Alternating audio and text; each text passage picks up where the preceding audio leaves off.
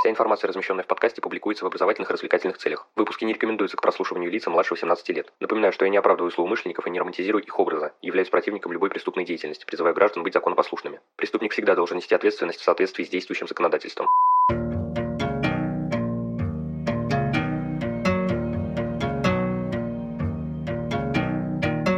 Всем привет, вы на канале Крим One, и сегодня мы продолжаем говорить о дактилоскопии.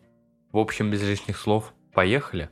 Следы рук и босых ног человека можно обнаружить, зафиксировать и изъять большим количеством методов. Делятся они на четыре группы. Первая – это визуально-оптические, включает в себя осмотр объекта невооруженным глазом, с использованием увеличительных приборов, а также различного освещения, искусственного или естественного, в том числе ультрафиолетовых и инфракрасных лучей. Группа физических методов основана на свойствах адгезии и избирательной адсорбции следа. Самый распространенный из них – использование дактопорошков, которые классифицируются по самым разным основаниям. Делятся по цвету, по размеру на мелкие и крупные, по магнитным свойствам – магнитные и немагнитные, по составу – однокомпонентные и многокомпонентные компонентные. Отдельно выделяется люминесцентный порошок. Существуют еще дактозоли, мелкодисперсные порошки в баллончиках. Помимо указанного применяют окапчивание, заключающееся в нанесении сажи на след путем горения, использование жидких красителей и физических проявителей, а также методы термовакуумного напыления и электростатики. Группа химических методов основана на реакции между компонентами следа и реагентом. Среди последних выделяют нингидрин розового цвета, алаксан оксан оранжевого, люминол с голубым свечением, ляпис, который темнеет, а также химический проявитель серебряного оттенка и многие другие. Существуют еще и биологические методы. При них следы выявляются с помощью бактерий. Экспертное исследование следов состоит из традиционных трех стадий. Предварительного исследования, детального, которое делится на раздельное и сравнительное, и оценки результатов и формулирования выводов. В случае необходимости проводится экспертный эксперимент, который является факультативной стадией. Объектами дактилоскопической экспертизы могут выступать предметы или их части с предполагаемым наличием следов рук, предметы и их части с выявленными следами рук, которые не изъяты с поверхности, дактопленки, липкие ленты с перекопированными следами, слепки, полученные с объемных следов,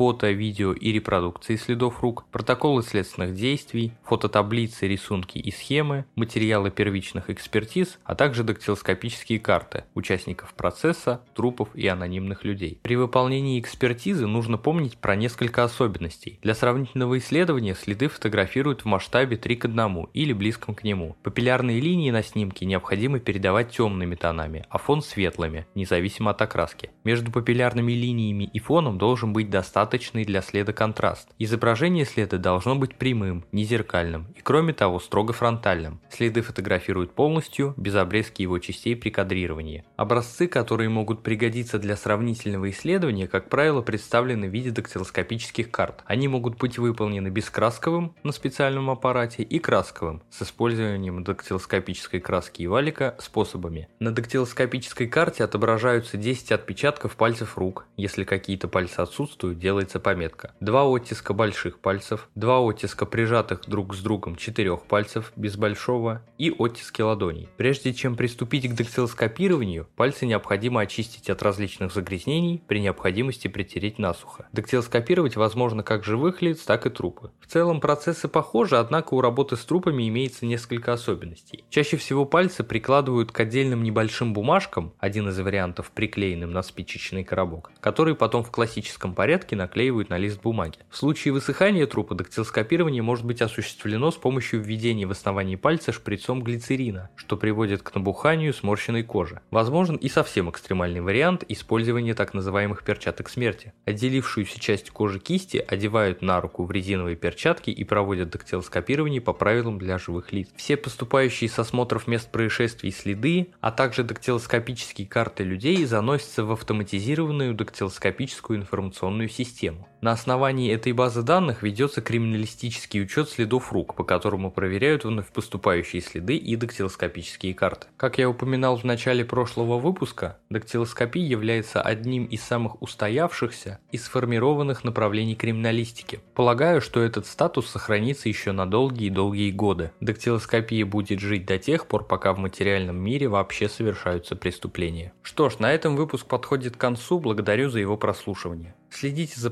подкастом на удобной вам платформе, не забывайте про одноименные группы ВКонтакте, Инстаграм и канал на Дзене. Рассказывайте другим о Crime One и проявляйте всяческую активность, мне будет приятно. А если вы захотите поддержать проект материально, добро пожаловать на Boosty, рад любой помощи. Но главное, всегда помните, нераскрываемых преступлений не бывает.